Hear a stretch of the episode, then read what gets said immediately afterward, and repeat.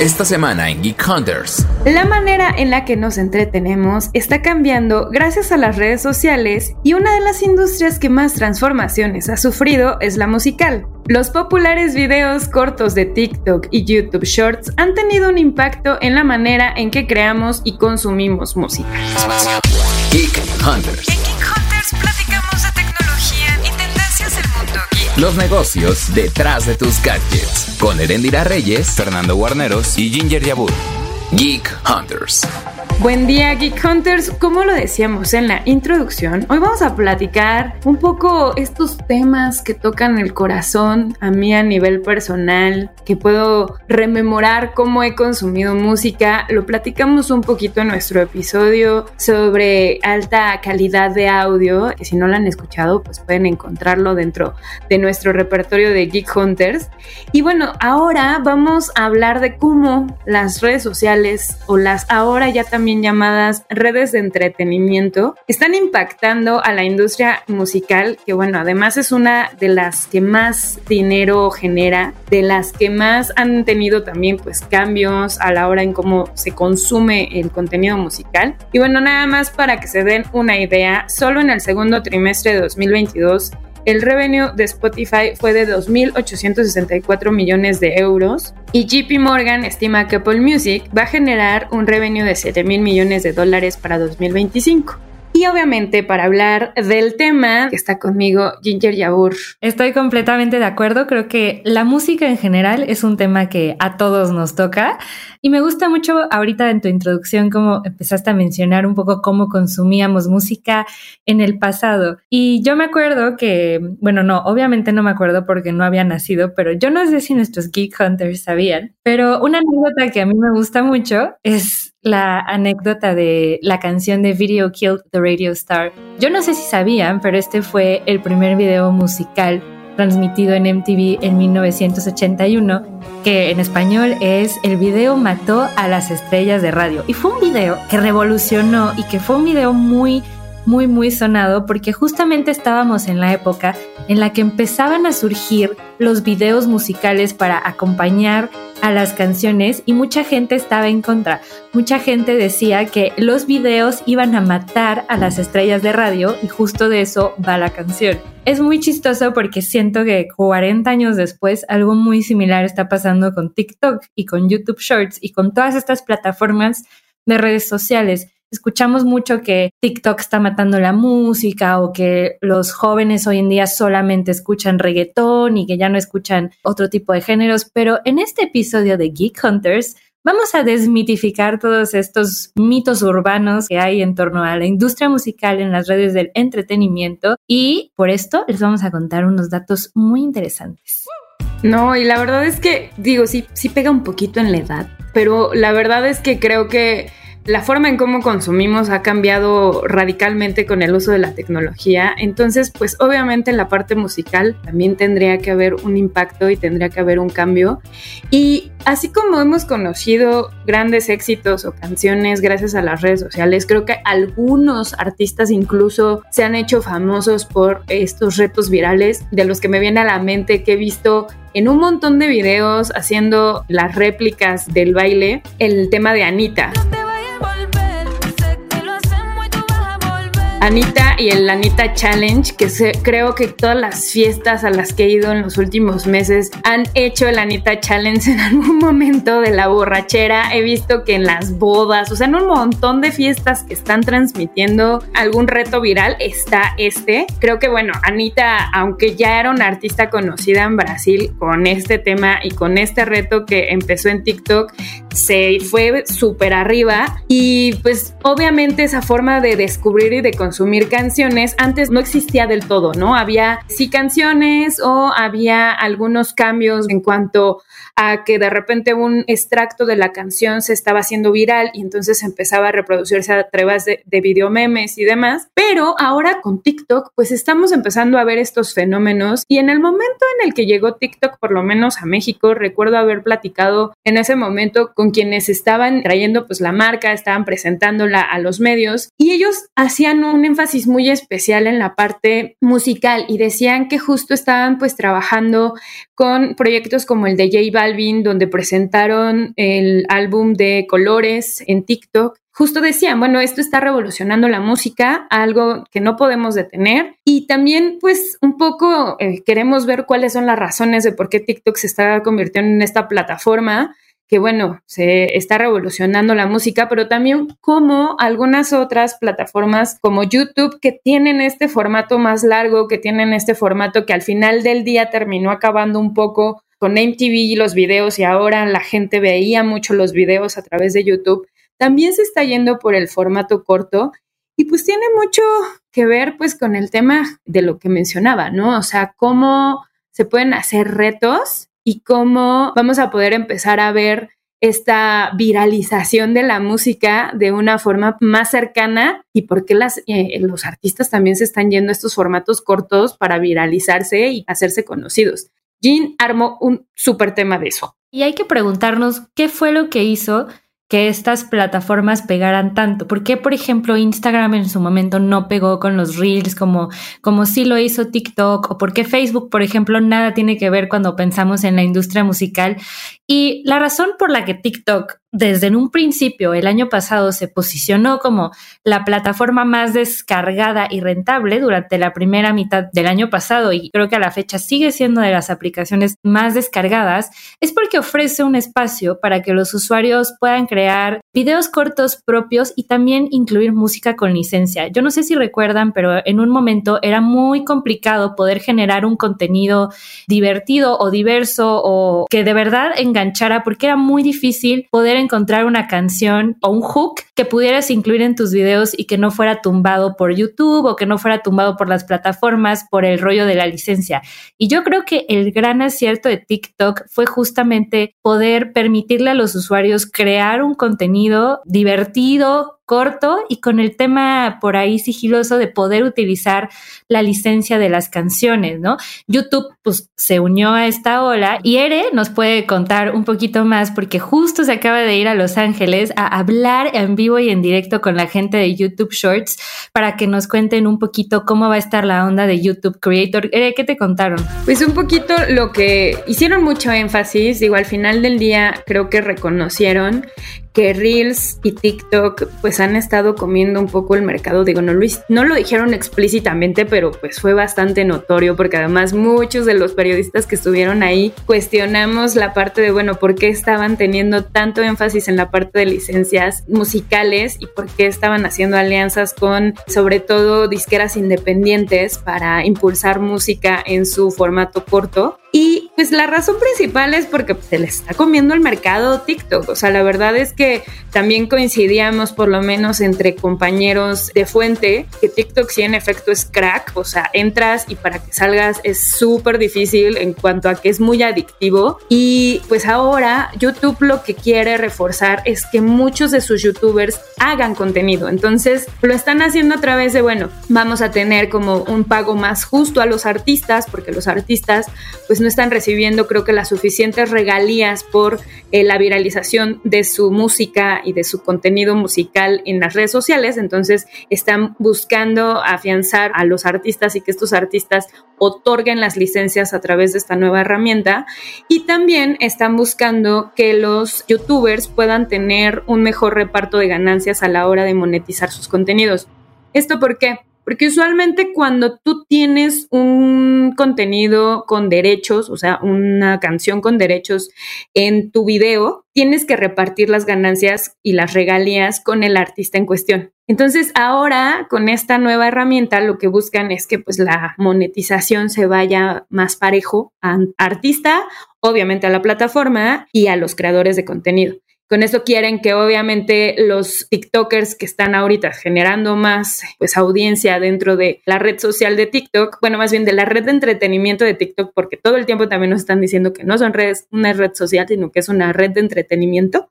Puedan generar contenido en YouTube y sobre todo monetizarlo y ser parte como pues de la lana que las empresas le meten a YouTube Shorts y los comerciales que meten en YouTube Shorts se puedan repartir entre todos los creadores de contenido. A mí, sinceramente, fue de los cambios que se me hicieron más relevantes Ahora, cabe destacar, y también por lo menos se hizo la pregunta con la gente de YouTube, que no están tampoco estas grandes disqueras o estos grandes artistas. Y parte de lo que decían, que era un trabajo complicado de hacer, es porque pues obviamente las reproducciones que tienen artistas del tamaño de reggaetoneros conocidos como Bad Bunny o J Balvin o incluso la misma Anita, pues es un volumen muy grande. Entonces, tienen que llegar a acuerdos muy, muy específicos para que realmente puedan ceder todos los derechos. Y también cabe destacar que esto que sucede en YouTube es algo único que no sucede en otras plataformas donde se streamea o donde se hace contenido. En Twitch es muy difícil que puedas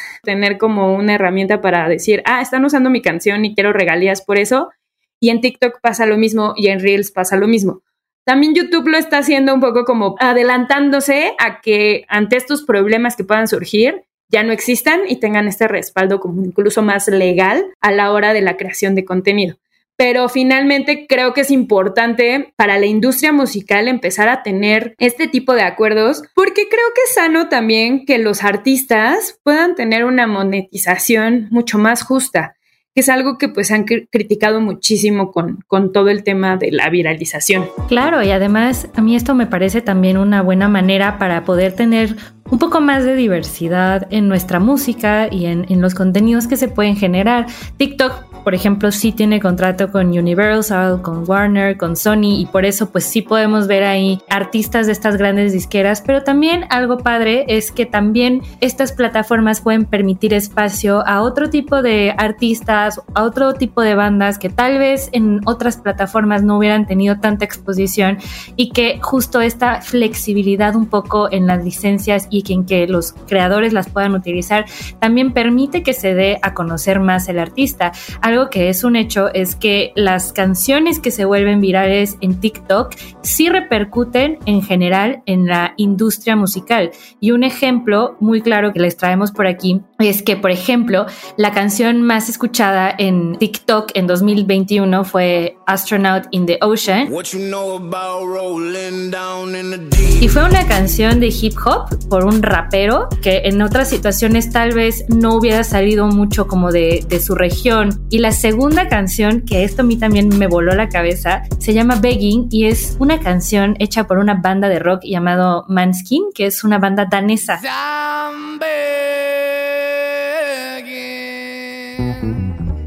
Entonces tú dices, órale, pues yo no sé si Manskin en algún momento cuando empezó tuvo la oportunidad de firmar luego, luego con Universal o con Warner o con Sony o si empezaron siendo una banda un poquito más independiente y cómo llega esta banda danesa a posicionarse como la segunda canción más escuchada en TikTok en 2021, ¿no? Y además también lo podemos ver reflejado en los Billboard Charts. También el reporte de música de TikTok mencionaba que más de 175 canciones que pegaron en TikTok en 2021 estuvieron en el Billboard Hot 100 de canciones más escuchadas en el año. Es importante también considerar que lo que sucede en estas plataformas de entretenimiento y las decisiones que están tomando TikTok, YouTube Shorts, Meta en su medida, pues sí repercuten en general en la industria musical, por eso se tienen que ir adaptando. Un ejemplo que también me gusta un montón es en el caso de México. Ere, ¿tú sabes cuál fue el género más escuchado en TikTok en México este año? Yo lo sé porque leí tu nota. Ah, bueno.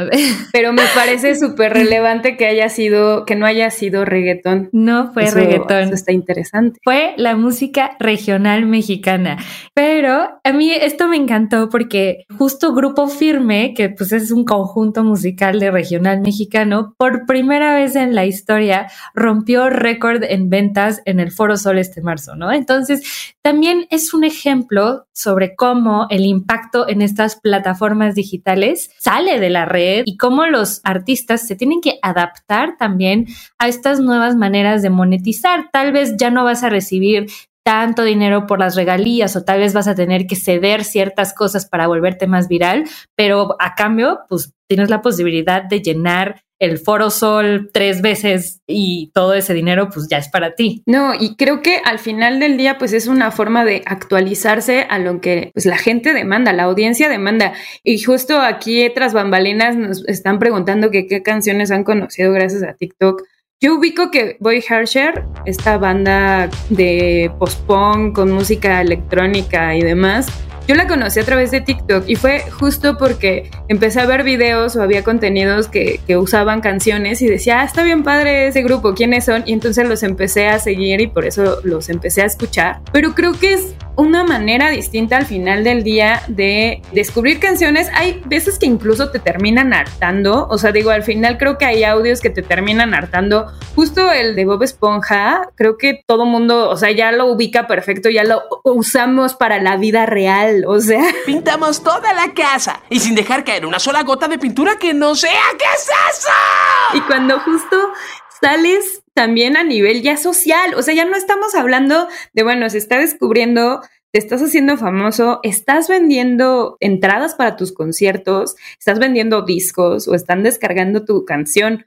O sea, ya estamos hablando de un impacto a nivel social, o sea, donde ya las canciones salen más allá de las plataformas y las empezamos a utilizar pues en nuestra vida diaria o empiezan a hacerse memes o empiezan a ser escalan, vamos, a otra etapa musical y eso es una transformación que no se había visto en otras redes. O sea, yo sí fui usuaria de MySpace y creo que lo que me pasó con MySpace fue que conocía mucha gente, que conocía muchas bandas chiquitas, que iba a conciertos de bandas emergentes mexicanas y que crecieron después un poco o mucho y después se hicieron muy famosos. Creo que Hello Seahorse fue de los que Recuerdo perfectamente que fui a sus primeros shows cuando había así 10 personas en sus shows y ahora ya son súper famosos, ¿no? Y qué chido. O sea, qué buena onda que hayan crecido a ese nivel. Pero lo que está sucediendo con TikTok es distinto. Y además, Ere, déjame complementar un poquito lo que estás diciendo, porque no solamente es con las bandas nuevas o las bandas emergentes, sino que también permiten revivir música del pasado de una forma muy novedosa. Yo estaba hablando con un productor musical que también es profesor en una prepa, y yo le hice la pregunta, ¿y qué es lo que más escuchan tus alumnos jóvenes, no? La gente de 16, 17 años, ¿qué es lo que más les gusta? Y yo pensaba que me iba a decir algo así como reggaetón, pop, algo por el estilo, y su respuesta me sorprendió. Me dijo, no, lo que más les gusta son las músicas de los ochentas y los noventas. Y esa misma información yo la vi contrastada con el reporte musical de TikTok y estaba bien interesante cómo estamos volviendo también a lo vintage y también lo estamos transformando a nuestra época, ¿no? Por ejemplo, yo no sé si se acuerdan, pero en algún momento la canción de Rasputin es una canción de 1978 por Bonnie M.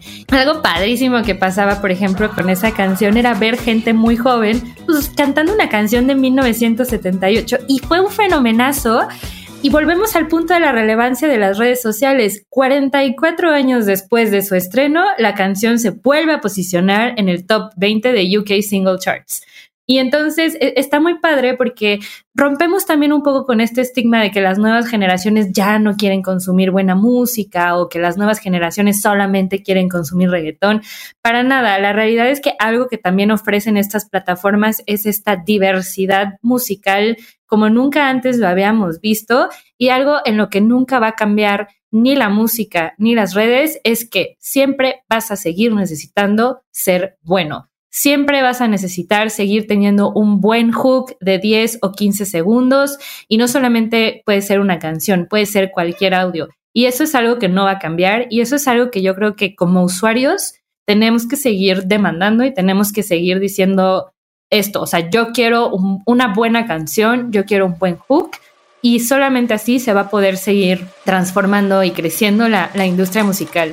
Yo creo que uno de los casos que recuerdo más de estos formatos corto y que después empezaron a tener éxito en el formato largo es Olivia Rodrigo. También, o sea, es música pop que empezó a hacerse muy conocida justo en plataformas con videos cortitos. De repente empezó a subir su música a videos largos y ahora ya también es artista y va a las premiaciones. Y creo que eso está bien chido, o sea, en cuanto a cómo un artista emergente puede crecer lo suficiente para ya llenar estadios. O sea, creo que al final del día ya no estamos solamente dependiendo del algoritmo de Spotify o de Apple Music o de estas otras plataformas, sino que también ya se diversificó y podemos encontrar artistas emergentes, disqueras independientes en otras plataformas distintas, vamos, a las musicales propiamente. Claro, pero por otro lado, así como te puedes volver famoso muy rápido, así de rápido puedes perder la fama. Entonces también es bien importante que los creadores sigan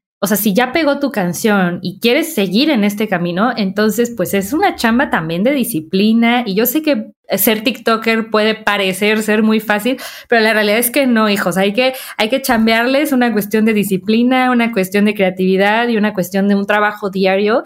Y así como un día te puedes volver muy viral, alguien más se va a volver viral al día siguiente y esa es también la verdadera competencia. También al tener tanta exposición de tantas personas, también se vuelve un poquito más difícil poder crear a tu club de fans, por así decirlo. Antes nada más teníamos de a Madonna, Michael Jackson y a dos más, ¿no? Ahora ya tenemos a 500 pues creo que por ahí va un poquito la onda. Ere, ¿tú qué piensas que va a pasar con la industria musical con estas nuevas plataformas? Pues creo que, digo, finalmente suena complicado porque yo sí soy una fanática de los discos completos, pero cada vez veo más el single como el rey y esto creo que va a seguir sucediendo y ya no solamente el single, ya va a ser el extracto que se va a viralizar por el que vamos a hacernos famosos o se van a hacer famosos. Entonces, creo que es la brevedad va a anteceder a la longitud de música. O sea, creo que van a tener que tener una estrategia muy buena en la brevedad los artistas y las disqueras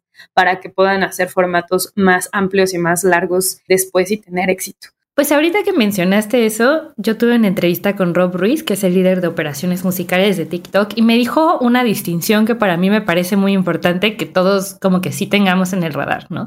Porque cuando hablamos de estas plataformas, sí hablamos de la industria musical, pero los audios pueden funcionar de dos maneras. Pueden funcionar o como el componente central del contenido o como acompañamiento. Entonces también creo que va a depender muchísimo de qué es lo que busquen las marcas y qué es lo que busquen los artistas y qué es lo que busque en general la gente crear. O sea, si tú quieres que al final tu canción sea el componente central, entonces vas a hacer un tipo de producto muy distinto a que si quieres que sea un componente de acompañamiento.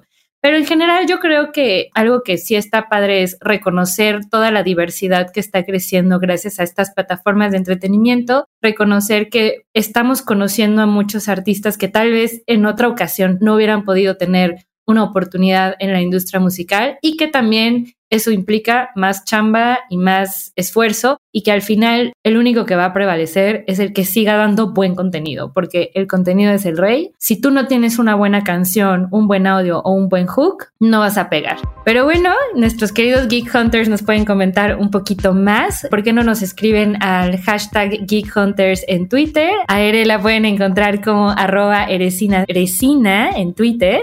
A mí me encuentran como Jin-Yabab en Instagram y nos pueden contar y saben que sería algo muy padre que nos cuenten si han conocido alguna canción o si descubrieron que les gustaba un género o si fueron a un concierto o alguna experiencia que hayan tenido musical porque lo vieron en TikTok o en YouTube Shorts o en Instagram Reels. Ay, sí, me encanta esa idea que propone Jim, que se abra la conversación y que veamos cómo están descubriendo la música y también para todos los TikTokers y demás, vamos a estar generando un montón de información alrededor de licencias, cómo se reparten ganancias y demás en estos próximos meses, muy enfocados para ustedes, porque también creo que luego hay muchas dudas de cómo se dividen las ganancias, las plataformas y los artistas. Y bueno, mi Jen, muchas gracias otra vez de estar en este podcast hermoso. Bye.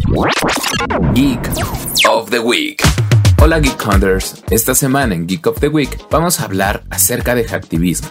Y es que hace unos días se reveló que la Secretaría de la Defensa Nacional sufrió un hackeo de 6 terabytes de información confidencial del ejército, así como de la salud del presidente López Obrador. El ataque se adjudicó a un grupo de hacktivistas llamado Guacamaya. Seguro ustedes han escuchado el término hacktivismo gracias a Anonymous De hecho, tenemos un episodio acerca de este grupo, pero tal vez no sepan qué es esta nueva organización llamada Guacamaya que incluso ya ha atacado a otros gobiernos en Latinoamérica. De acuerdo con un manifiesto publicado por el grupo de hackers, ellos van en contra de los estados colonialistas y el modelo instaurado en los países que colonizaron. Se definen como un grupo en contra del imperialismo norteamericano. Critican a Estados Unidos con sus intervenciones militares y políticas junto con el neocolonialismo de empresas extractivistas, que se reparte el territorio de Abya la forma en que ellos llaman a la América desde México hasta la Patagonia.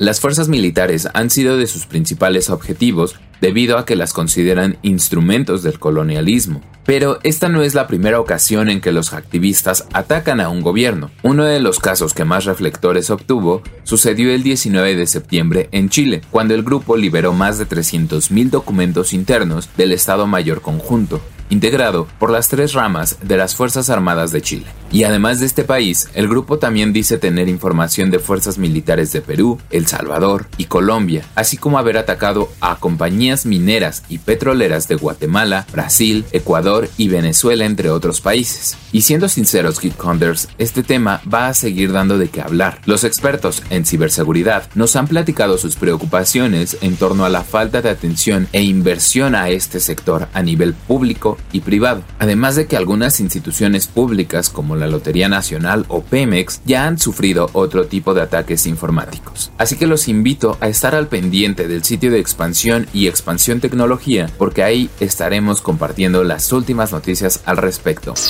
Geek Hunters. Toda la información de tecnología y negocios la encuentras en expansión.mx diagonal tecnología. Geek Hunters es un podcast de Grupo Expansión. With lucky landslots, you can get lucky just about anywhere. Dearly beloved, we are gathered here today to. Has anyone seen the bride and groom? Sorry, sorry, we're here. We were getting lucky in the limo and we lost track of time. No, Lucky Land Casino, with cash prizes that add up quicker than a guest registry. In that case, I pronounce you lucky. Play for free at LuckyLandSlots.com. Daily bonuses are waiting. No purchase necessary. Void where prohibited by law. 18 plus. Terms and conditions apply. See website for details.